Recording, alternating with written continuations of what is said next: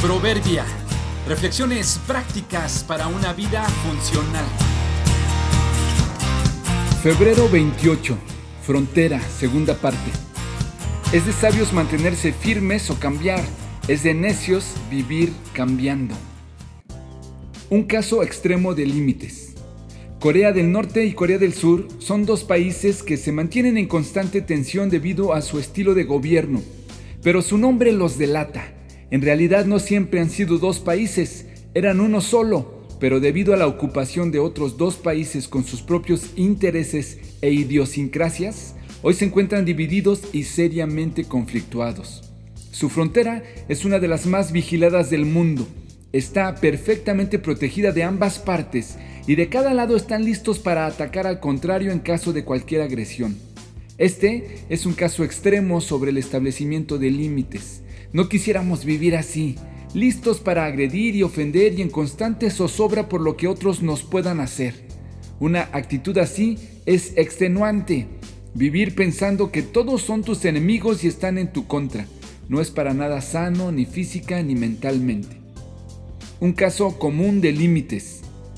Pero por otro lado, tampoco es saludable dejarse llevar por la corriente y permitir que cualquiera establezca nuestros límites y nos diga qué creer, qué hacer y qué pensar. No siempre es fácil establecerlos debido a que vivimos en un mundo cambiante y voluble que se acomoda a lo que más le conviene. Claro está que debemos adaptarnos y tomar lo que nos sea más útil, pero una cosa es segura. Si no tienes convicciones firmes, terminarás imitando lo que ves, asimilando la manera de pensar y de vivir de los que te rodean y cuando te das cuenta, ya eres uno de ellos un caso saludable de límites. Otra situación respecto a los límites se resume con el dicho, es de sabios cambiar de opinión.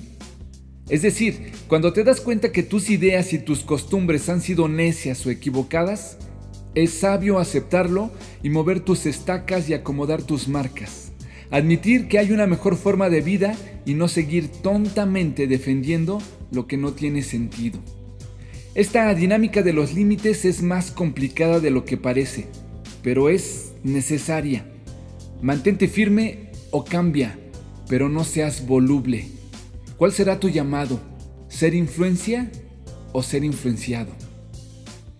El hombre de doble ánimo es inconstante en todos sus caminos. Santiago 1.8